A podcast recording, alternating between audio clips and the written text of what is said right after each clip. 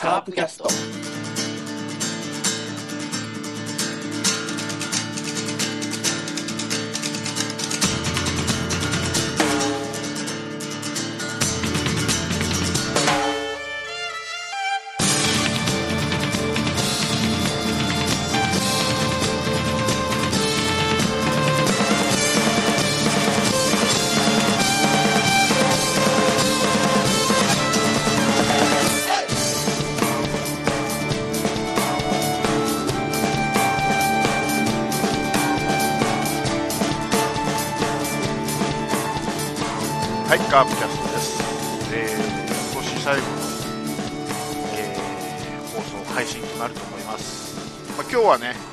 までこう1年間カープキャストをやってみての、まあ、忘年会、振り返りっていうか、まあ、忘年会トークですよね。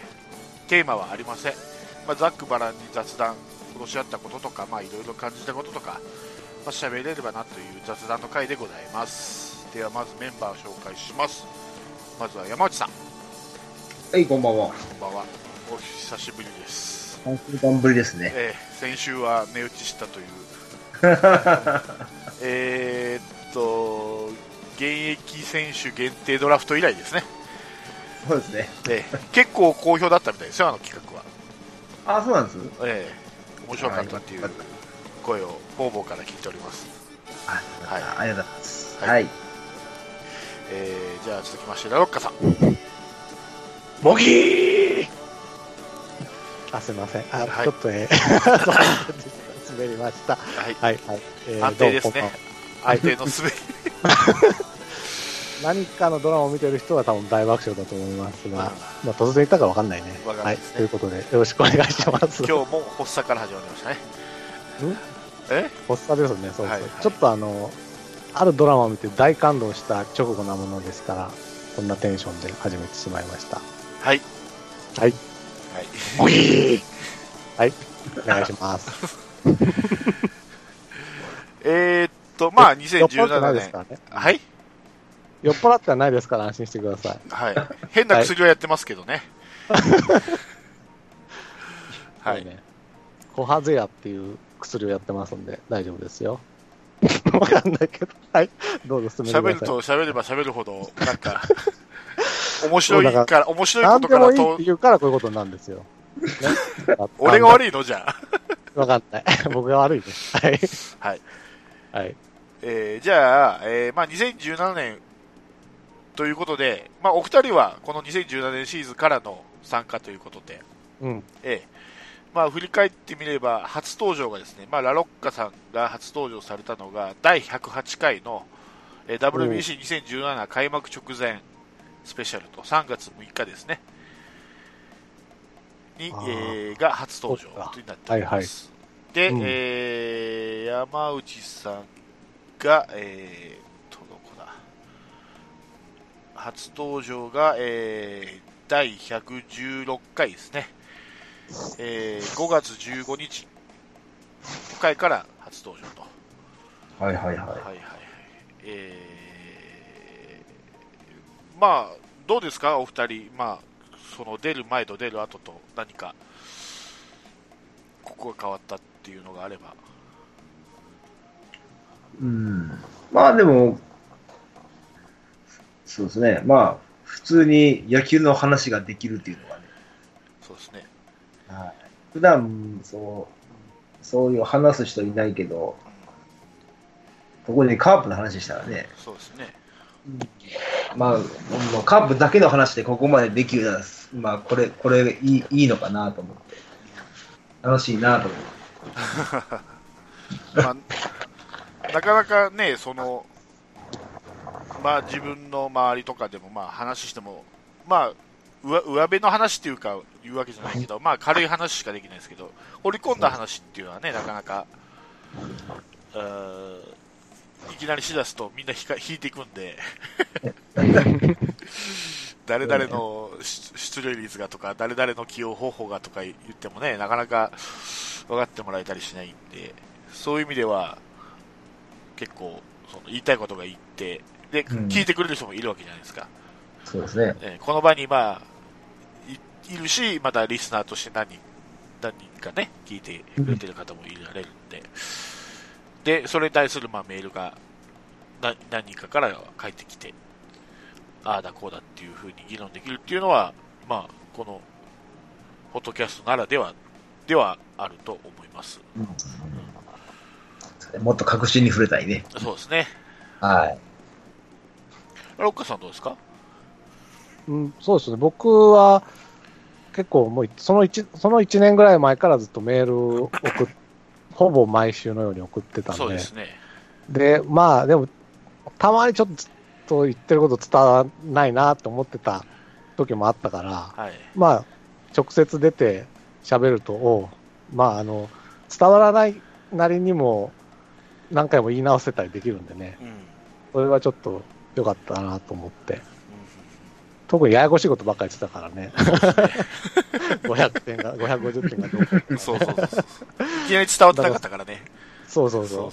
そう一番最初にそれ言った時の伝わらなさ感がすごかったからね。あの頃でも、喋り方もちょっとね、なんかこう、たどたどし、まあ今もたどたどしいんですけどね。まあ、ちょっと慣れてきたかなっていう感じですかね。うんうん。例えば、それによって野球の見方が変わったとかいうのは、あります？野球の見方か。まあ、あんなに野間に対して言われるかなとかね。あの、堂林ファンとかそういうのは、あの、前の聞いてたから。分かってたんだけど、うんいやー、僕はそんなに悪くないと思ってる選手が結構こう言われたりとかね。まあ逆に僕がそんなにだと思ってた選手を買ってたりとか、うん。そういうところはちょっと面白かったかな。ああ、なるほどですね。ですね。はいはいはいはい。そうだな、変わった。変わったのはだから月曜日にうちにいようと 思っとこうかな、一番変わったのは。ああ、そう。うんですねそうそううんですかね。うん。なるほどね。はいはい。はいはまあね、なんかあんまり、あれがなくてね。い。いや、そうですね。まあでも、ね、その、そのラロッカさんの生活のルーティンの一部を変えてしまったっていうことですからねそうです。まあ、そうですね。うんうん。まあ、そもそもこの番組は、まあ、いろいろあったんですけど、まあ、一応僕が発起人じゃないけど、まあ、やろうかなっていう話をあげて、まあ、何人かでスタートしたんですけど、いろいろ皆さん都合があって、出れたり出なかったりで、まあ、紆余曲折あって、今はこのメンバーでやってますけど、もともと僕がそうって言い出し、しっぺで言ってて、まあ、それを聞い聞いて、ラロッカさんもヤムさんも聞いて、まあ、これに出られるってことは、少しその、お二人のその、人生にちょっとお邪魔して、いやいや、そ、いや、それはもちろんその通そう、りですよ。えー少しでも影響を与えられてるっていうのはちょっと不思議ですね、今、思えば。そういう意味では、だから、セブンさんとか、まあ、あ、竹丸さんとか、うんえーライパチさんとか、こけしさんとか山内さんと、まあ、直接喋れるっていうのが一番嬉しいし、変わったことかなあと思いますね。うん。今までは完全にリスナーと出てる人っていう感じだったんでね。そうねうん。それが一番かな、やっぱり。そうですか。はいえはいはい。山内さん何かあります？そうね、最初聞いてた頃は、あの、なんやろ、結構言い合いとか、うんお互いの発言を、違う、こっちが正しいとか、いや、そうじうん。うん。ゃ、あー楽しそうやなとは思ったけど、もうざっくばらん、なんか普通の会話になってて、ああ、そうですね。まあこれもこれでありかなと思いながらそう聞い。そうそうそうそうそう。まあ、その、なんていうんですかね、チームがいい方向に行くっていうことは、そんなに議論になることもない、なくて、その、まあ、2015年まではね、ず。まあ、2015年から始めたんですけど、2015年っていうのは、まあ、そそれなりに課題も多くあって、いうシーズンでね、2016年なとか2017年優勝してしまうと、どうしてもその悪いところがだんだん減ってくるので、なかなかその議論をぶつけるっていうのも、な無理やりその対決姿勢になってしまうのもあれだし、うん、なかなかこの話題を提供してくれるっていうのは、その、チームが強い方が嬉しいんだけど、話題を提供してくれるのは弱い時の方が 提供してくれるなっていうのが あるから、うんそうそうそう。なかなかその、う裏腹っていうか気持ちとね、うまいこといいかないなと思って。そうなんですね。で、ただ強いからよかったね、わっしょいわっしょいっていう番組にもしたくないし、強いチームでも、勝った試合でもそれなりに課題はあると思うし、負けた試合はまあ、なおさらそうだし、って考えてくると、いろいろね、言ってきたけど、あまりにも、大型監督を叩くもんだから、叩くのやめろみたいなメールも来るし、ああ、ありましたね。そうそう。どっちかというと無理、無理、無理やりっていうわけじゃないですけど、まあ、うん。何か探して言わないと、話題が、ね、なくても、まあ確かに、えー、疑問の残る采配したり、負け方したりしたり試合もあるけど、まあ結局勝った試合の方が多いから優勝したわけで、そこのバランスがなかなか難しいなっていうのは、特に今年、去年はほらまだ優勝したとはいえね、シーズン中はずっとわまだわかんない状態で収録してて、で、2016年最後を、まあ、優勝して終わって、2017年、チャンピオンとしての今シーズン。だからちょっと気持ち的に違うんですよね、やっぱ2016年と17年って。チャンピオンが決まってる、決まった次の年と、決まる前の年と、うんうん。という感じで、同じ優勝した年でもね、なかなか、そういう意味では、えー初めて、3年、まあ2015、2016、2017とやってますけど、全部初めてな感じで、カープのチーム状態がね、優勝争いしてできなかった年、優勝するまでの年、は25年ぶり。で、優勝して、で、チャンピオンとして迎える年って全部、うん。う3つの3年ともちょっと違う感じだったので、なかなかどういう風に切り盛りしていくかっていうのも考えるのも、それなりに、それなりにはちょっと大変だったかなっていう部分もありますんで、そうですね、僕、大変な感じじでしたか？うーん、大変な感じも、結構、あ、そうなんだ。うん。うん大変な感じもありましたね。うん僕は結構な、そうは言っても、いろいろあ、う紆余曲折いろいろあったから、それなりにたくさん喋ることあったかなとは思いましたけどね。あそうまあ、そりゃ、うん。あまりにも弱くて、ここはこうしろ、ああしろみたいなところは少なかったかもしれないけど、それなりに危ない時期もあったりね、そう。せいせいやが離脱しちゃったりね、もあったからね。うんうん。そうですかね。だから、まどういった意味か、例えば良くない試合があっても、同じ批判ばっかりしてもしょうがないじゃないですか。その、選手の起用もあれば、試合運びもあれば、うん。いろんなところにメス入れていかないと、うん選手の起用の方法ばっかり例えば、例えばその、なんていうのかな、えっと、結果論ばっかりで言っても仕方ないですし、うん。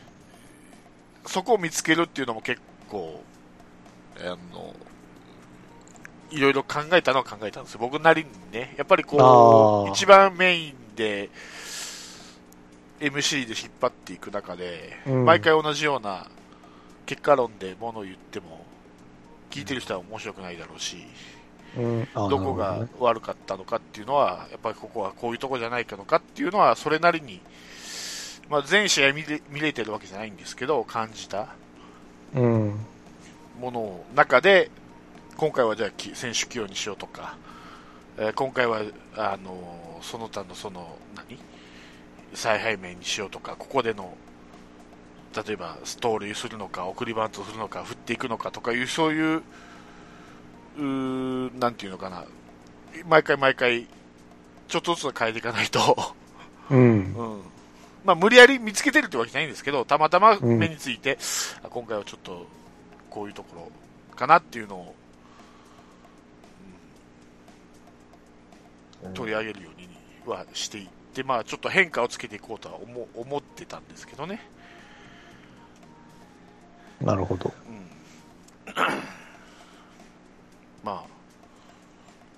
めっぽい話になってしまいましたけうん？ど、いやいやいやいや。結局、どうまあ、どうなんですかね？だから、うんと、僕はだから逆申し訳ないというか、まあ、そんなにちゃんと全試合を映像で見れてないし、まあ、半分、週に半分見てて多いぐらいで、うん。まあ、逃げてる試合もあるわけで。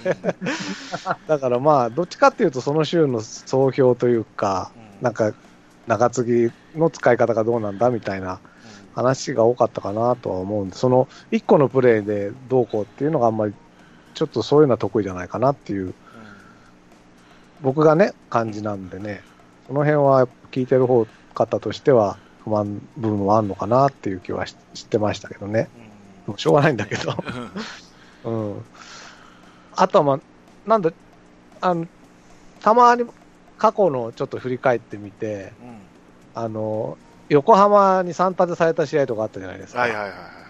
あの試合の振り返りを聞いてると、そのまま CS に当てはまったりするんですよね。CS の、あの、クライマックスの横浜戦に。はいはいはいはいだからあの辺、その CS に入る前にもうちょっとちゃんと振り返っといた方が良かったかなとか、はい。うん、本当に最初に点取ったのに、追いつかれて逆転するって全く同じ試合展開だったから、うん。あの、3連敗とね、まあうん、サヨナラではないにしろ、うん。うんうん、だから、いや、ここが本当にキーだったんだなとかね、うん。後から考えると、で結構、その時言ってるんですよ、もしかしたらこれが CS のあれになる、なんだ、こう、予言じゃないのかみたいな話も知ってたからね、その辺をちゃんと振り返ったりとかするのもありだったかなとかね、ただ、今回、どこが来るかがね、ギリギリまで分かんなかったのもありますからね、そうですね。ですね。うん、それとまたあんな負け方するとは思わなかったしね。そうなんですそうね、負け方したら結果論として同じだったってそうことだもんね。そうそうそうそう。確かにそうだった。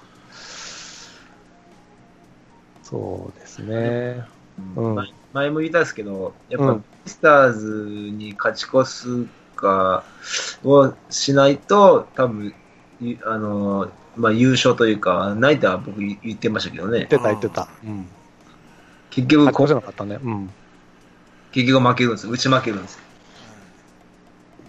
っていう話してたはずですわ。ですね。うん。そ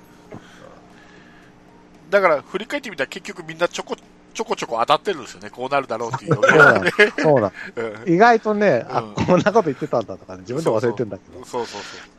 こんなのはありましたね。そうね。まあでも優勝したわけですからね。そうですね。まあ我々が優勝したわけじゃないけど。えうん。ねえ。いや、だから、一番怖かったっていうかあれだけど、僕と山内さんが出だして、去年はせっかく優勝したのに、えうん優勝逃したらまあ、我々のせいって言われないとは思うけど、なんかちょっとゲーム悪いなとか思ってて、あ、よかったっていうのはありましたけどね。ううんん。。そっかそっか。そう、そう。せっかくね、今までのメンバーで優勝しまで持ってったのに、まあいろいろあってね、ちょこちょこちょこちょこ変わって我々が なったらまた4位でしたとかになっちゃったらさ、がっかりじゃない？そうね。うん。まあ僕は気にしないけど、まあ出てる、出た人はそうでしょうね。聞いてる人うんは、聞いてる人 あいつらが、あいつらがまた、そうそうそうそうそう 弦が悪いんだよと。気にしすぎだよ、気にしすぎ。いやいやいや、そうかな。まあそんなこともありつつですから、ね、本当よかったなと思ってね。そうですね。そうですね。とはいえ CS のつまずきがね、そうですね。だからなんかね、こう、うまく乗り切らないんですよね、このシーズンオフが、なんかこう気持ちがね。そうね。だこういうのも初めてじゃないですか。そうう、んそうなの。そう。そうなの。いいじゃないですか。いいですかうんね。だって毎年、セリーグは毎年、日本シリーズ行くチームが変わってくるんですから、コロコロコロコロ。そうですね。うん本当にね。え、もう6年間で全部行ったんでしたっけ？中日が行ってないのか？しばらく。中あ日中日も行ったか。行ってる行ってる行ってる行ってるか。落合監督の最後の年優勝しなかったああ、そっか。うん。日本一もなったしね。うん。で、巨人、阪神、ヤクルト、横浜、広島全部行ったしでしょ？う。うん日本シリーズ。だから毎年、毎年違うんですよ。じゃあ来年から本当にどこが出るかわかんない、そういうことよ。そういうこと。うん来年ね。まだカープはあれですかね、何の補強はしないんですかね。なんか外国人を一人取ったとか、取って。あ、本当？うんうん、ストッパーか抑えのね、ピッチャーストッパーも抑えも一緒ですけどね。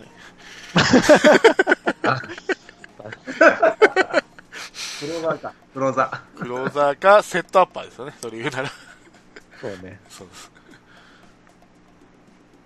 ー。あれでも、カープはもう、な、な、もうなんやろ、もう、一軍、二軍の争いが今強いからね。そうですね。補強もういらんと思う。いや、だからその外国人一人で終わりらしいですよ。あ、そう。はい。そうか。あと残念ながら、あの、福岡在住のカープフ、カープファンが大型契約をしたおかげで、あえ FA で来る可能性がなくなっちゃいましたけど、3年 ?3 年 ?4 年？3年ですね、3年4億。ああ、すごいな。そうです4億円プレイヤーが8人とか7人とかいるっていうことですよ。あ。だから何としても丸を死守するしかないですね。そうですね。うん、こうなったらね。そうですよ。うん。本当にそうだそうな。そうそうそう。いやいやいや、4億円プレイヤーが8人とか言ってますけど、このカープも近年稀に見る、この億超えプレイヤーの数ですよ。まあねう、ん。うん。え、田中君もあるでしょ？野村助でしょ？あと誰？荒井さんでしょ。あ、中崎。うん。荒井さんか荒井さんはいで、外国人のエルとジョンソンいたら、8人だ。すごいね。あれ？石原はさすがに下がりましたよね。下がった。うんだよね。うん。そっかそっか。あと、一歩手前が聖夜とか今村とか一歩手前ですからね。そうね、そうだね。普通だ、他の球だと言ってるよね言っ。てるよね。大瀬良も手前やもんねう。ん。まあ、オセラはまだだな。そうですよ。うん。ただちょっと差がちょっと出過ぎたのがちょっと怖いんやけどね。まあ、うん一応、総額の上限はあるんでしょうね。その中のやりくりでしょうね。一応今年はそんなに不満があるみたいなのは出てないですね。出てないですね。でもね。だからまあ、来年なんだよな、とにかく。来年はなんかまんべんなく選手を使ってほしい気がする。俺はなんか、来年こそ一番大型色が出そうな気がする。うん。だって2年連続優勝した監督ですよ。それは、こうしたいと言ったら通るでしょう。ああ、怖いな。一番怖いパターン。そうそうそうそう。小型色って何なんですかね？まあ、かたくななチーム？一番、あの一選手を変えないってことか。一番近いのは2015年が一番近かった。の、ねの間を使い出し。いや、それいうか、うんその、その、なんていうかな、その、助言をする人がいなくなった。そう。そうなんだよね。まさかのね、コーチがいなくなるっていう最悪のパターンがね、出てしまった。うーん。コーチいなくなるんじゃないのっていう。ね。それは本当にね、本当にそうなるとは思わなかった。一番の危惧だったからね、本当に。そううん。いやーそうなんですよ。だから、まあ、こう、こうさんはヘッドコーチなんでしょ？そうそうそうそう。うん、まだこうさんがいる分なんとかあったと思うけど、2015年のヘッドコーチひどかったじゃないですか。そうですね。ね永田でしえ。たっけ？なんか何してんのうんく中田か。うんまだいるんでしたっけ？二軍とかやってんだっけ？中田は、え、いるの？クビだったんじゃないの？わかんない。上になったのかな？えーと、二軍の外野守備。コーチの中は取りあ、外野守備なんだ。二軍のね。二軍のね。うん。そうか。そうですよだっ。てコーチの間は取り持てないわさ。うーん、ただ立ってただけって感じだもんね。そうそうそうまあそれに比べれば、コウさんは少なくとも、口は出すでしょう。それなりに、監督に。そう。うん。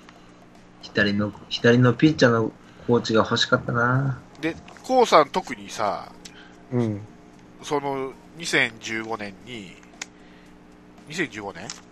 うんあのー、2軍の監督やってるんですよ。あ、そうだ、そうそう。そう、ん監督経験もありの、若手の事情も知ってるわけよ。こういうの選手はこういう感じの選手ですよ。ああ、まあ、はいはいはい選手は日々成長するとはいえね、大体うんうん性格的なものとかうん。分かってるわけじゃないですか。うん。だから、今のコウさんは多分、2015年以前のコウさんより俺はバージョンアップしてるんだ、じゃないかなと思ってますけどね。おー、コーさんね。うんそう。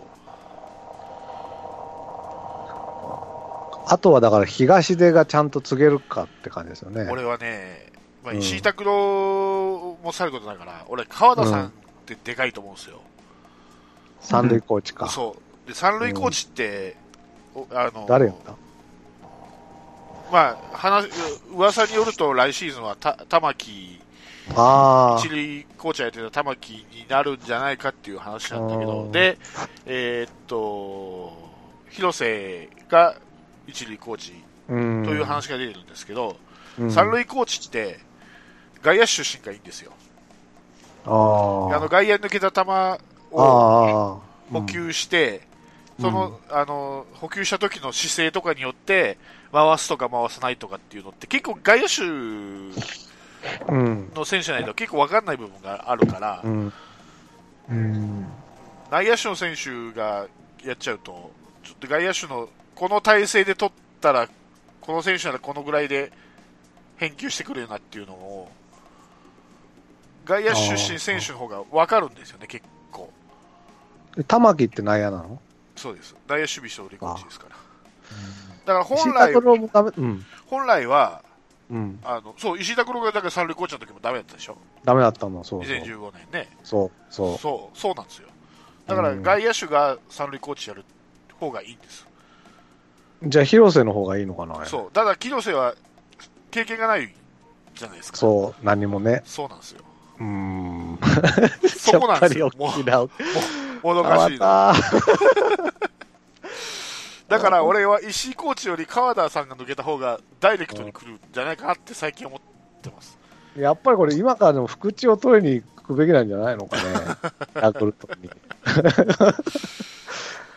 うん。二軍のコーチなんて、やっぱ一軍でしょ？福地だって。いやー困ったね。いやだそその辺がだから、序盤どうなるかですよね。そうそうそう。来来年のね。そう。そうだなお、お、多そうやな、来年は。石井さんってどっちパターンが多かったでしたっけ？暴走させるパターンが多かったのか、止めちゃうパターンが多かった。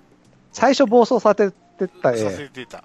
で、でちょっと怖くなって、うん止め出し止め出しただよね。そそううだよね。で今ヘッドコーチやってる、コウさんが三塁コーチやってる時も、うんダメだったんですよ。壊れ壊れた信号機って言われてたくらいで。だから、コウさんも内野手なんですよ。だから内野手がや三塁コーチやっちゃうと、判断が多分難しいんだと思うんですよ。うーん。で、外野手でやると、さっきも言ったように、その補給した、補給角度とか、補給の時の姿勢とかで、素早い返せる返せないというか、が判断ができるので、回したり止めたりするのが上手なんですよ。なるほどねね。それは合って、合ってるね。例えば、今の2軍を含めたコーチ陣だと、うん。誰がいいんですかね、そうすると。例えば、まあ外誰もい現役ないにしで。まあ、現役の時がやってたのは、向えとかが、だけコーチあ、の向井、そうか。外野手ですよねはいはいはい。うん。うん。そうね。あと、まあ、さっき、なるほど。さっき、えー、完全に無能呼ばわりしてた永田が、二軍外野守備総理コーチ。そうかですね。まあ、いいです。ヘッドコーチじゃなきゃいいですよ。あとは森笠なんか外野手でしたね。あ、森川ね。ああ、懐かしそうだ。森深って今2軍？二軍の打撃コーチコーチ。ああ、そうね。うん浅井もそうですか？浅井を、浅井もそうだよね。うん浅井三軍コーチか。そうそうそううんまあでも話聞いたらやっぱ、広瀬かな。そう。そうなんですよ。ただ広瀬ね、経験がないですよ、幾分。うーん。1年一でも、塁コーチって何してるんですかあ、ごめん。一塁うん一塁コーチ？うん一塁コーチはあれじゃないですか？あの、おナイスヒットとか言って、お尻ポンポン叩いてね。その、やっぱり一塁よりも三塁の方が大変なんだね。大変。だって、回すか止めるかで、なんかこう点入るか入らないかなんですか。見るとか、と盗塁するかしないかそれは一塁コーチでしょ？一塁。うん。そう。やっぱ、あのーさ、点を取るための、そのポストだから、やっぱ三塁が厳しいわね。そううん、そうなんですよ。エンドランするのか、その犠牲フライなのかとかね。そう。サイン出すのも三塁コーチですしね。うん。まあ、サイン出してサイン伝えるのがね、バッターに。サイン出してるのはベンチだけど。そうか、そうか、そうか、で、5、5のサインも出すのもね。そうそうそうそうそう。ん。結構、確かにね。そうか。まあ、急に広さはちょっと厳しいですね、やっぱね。厳しい。経験がないもんね。うん。これがね、二軍かどっかで経験しとければ別なんですよ。うん。確かに。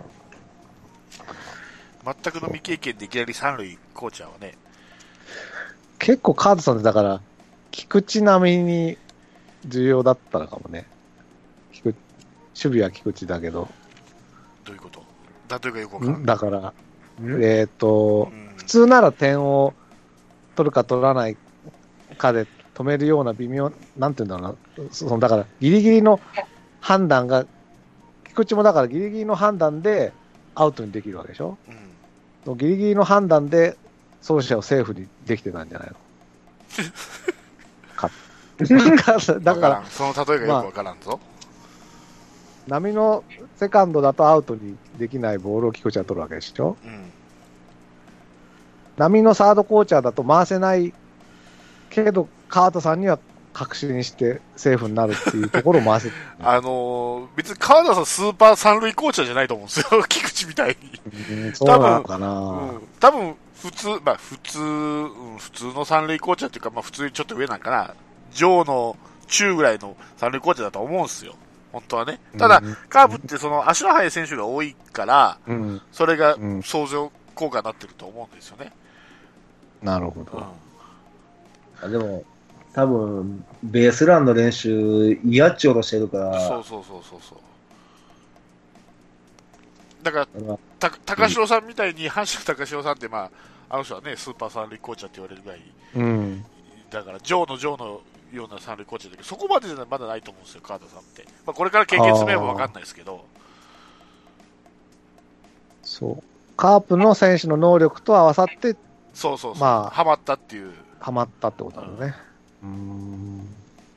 大丈岩本のあれは失敗したけどね。岩本を突っ込ませて、発あれ発足みたいになっ夫あれた、は新井さんが悪いわ。新井さんが悪いの？あれは新井さんが悪い。新井さんが悪いのか、思ったより足遅い岩本が悪いのか。ほら、だっていつも、ね、足の速い菊池とか丸とかでなら、なれ慣れてるから、やっぱ。そうかこのタイミングだったらいけると思ったら、そうか、岩本だったって。まさかこんなスピードでって感じだったのか。そしたらジャンピング2を食らわすっていうね。そうそうそそうう。そうそうそう。あれって守備妨害にならんのかね？守備妨害じゃなくて走塁妨害でしょ。あれ、走塁妨害な。ああ、ああ、いや、守備妨走塁妨うんあ、そうそうそうそう、逆逆。走塁妨害でしょ。コリジョンでしキャょッ。チャー、あれ、ダメでしょ？って思ったんやけどね。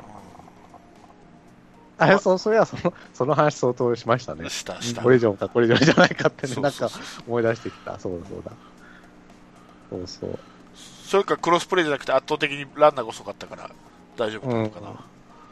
わかんない。わかった。圧覚えてない倒的にアアウトのタイミングだったんじゃないかと僕はそう思そそういうますけそう。でも、あの、どんどんだけアウトでもあるでしょ？あの、その、戦場におったらダメでしょ？キャッチいや、あれはクロスプレーの場合ね。でもあれも、あれも一応クロスプレーになるでしょ圧倒的に遅かったら、それは、ならないでしょう。うんならない。まあうん圧倒的にっていうか、まあ走ってるから圧倒的にってことはないんでしょうけど、そこはまあ審判の判断。まあ、尾形さんも抗議行かなかったんで、そうそうそう。あれだって、しょうがないもんだねあれ、あの、だからもし岡田さんが言ってたら、うビデオ判定したかもしれないですん。よ。そうそうそう、したかもしれない。あれは。ううんん。うん。行か行かなかったから。そうそう。ねかわいそうやわ、あれは。だから、チャレンジが嫌だなと、チャレンジというかリクエストがね、はい。コリジョンとか、あの、セホームのセーフアウトは除いて、プラスまたチャレンジ、リクエストが加わるっていうんで、うん。それはちょっと僕は反対だなと思って、またイライラが増えるなと思ってね。そうね。ストレス溜まるやろね。全部のプレーをリクエストのだから対象にしてほしいんですよね。そしたら、だから、試合に 2, 2回し、だから、しかし試合に2回だけ、その、コリジョンにしろ、ホームのセーフアウトにしろ、一塁のセーフにしろ、ホームランにしろ、何にしろ、それでこうんリクエストしたら、ビデオ判定するっていうだけだったらいいんだけど、そのココリジョンとかホームのセーフアウトは基本的に無尽蔵にできるわけでしょ？そうね。うん、それがちょっと嫌だなと思ってね。なんかその話じゃなかったんですか？わかんない。うん。うん。え、それも決まった？だから、今年のルールに新たにあ、そうなんですか。リクエストが加わるみたいな感じ？うん。うん。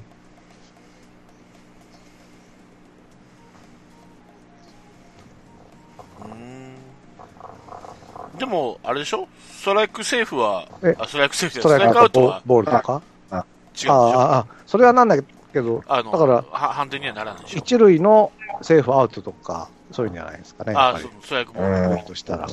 うん。いや、あ、あ、いつもやったらあの、テレビで、あ完全にセーフって僕ら見るじゃないですか。でも審判はアウトってなったら時にチャレンジして、その、びその僕らが見たやつを見るってことですかね、審判が。うん。だから、どんどん審判が、なんか、や、や、やる気なくしていくんかな。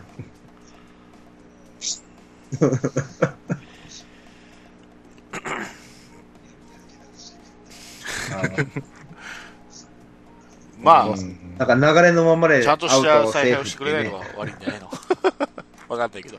結構誤審多かったじゃん。一番、あのー気になったのは、あの、岩本のヒットあったじゃないですか、あの、京セラの、あの、ラインギリギリの、ファール、ファール言うてヒット、うん。うん。で、ランナーが帰る、帰らないで、もうスリーベースまで行ってんのに、ツー、はいはいはいなんかツー、ね、ツーベースとかな、なったじゃないですか、あれ。あれ、どう見てもスリーベースやろっていう話でしょ、ヒットやったらね。もうランナーが三塁走ってるのに。でもそれを、なんかツーベースヒットって、そその、その理由を説明してほしいですよね、まず。なんでツーベースなのかとかね。うん。なんか、自分らで、なんかこう、あ、こうします、ああします、こうなりました。そうですね。いや、わかるけど、もうちょっとなんかこう、具体的な説明をしてほしいよね。こう、なんでこういう風なジャッジを取りましたとか言って。あからさまにこうなりまでも最初ファールって言って、はい。ビデオ判定要求して、フェアになったんでしたっけ？た。そうそうそう。そうですよね。私はもうファール、ファール言ってたんですよ。でも、うんあ、でも、だからせ、ヒットだよって、それはツーベースになるのしょうがないんじゃないかなと僕は思うけどね。でもランナーも三塁まで走ってるんですよ。でも、もうファールって一旦、あの、プレーを一応そこで審判として止めちゃったわけで、普通はそこでそのままファールになるのをビデオ判定してくれたってことなんじゃないていうか、えーっとね、あの、うん、そこが難しいところだよね。うん。その、うーんその、それ、でもビデオ判定は、それは、い、い今でもやってるんですよね。そう。いや、だから、僕はホームランだけかと思ったら、そういうフェアか、なんだろう、うんえーファールかっていうのまでビデオ判定するんだって、その時思ったから、僕はその時ラッキーと思ったけどね、まあ、もともとファールになりそうだったのが、とりあえずツーベースにしろ何しろフェアに覆ったわけだからね。今までやったら、ああ、俺どう見てもヒットやろう言って、もう一回打席にね、も戻るっていうパターンやったじゃないですか。で、審判、うん、うん。でもそれがなんかビデオ判定するから、あ、ビデオ判定やるんだと思って。そあでもなんか、やるにはやるけど、なんか、ちゃんとしたジャッジではややってくるのかなって。インは入らんし、ランナーは一個戻されるし、んなんだこれ や、やらせない。なんかおかしな、あれだなと思いながら。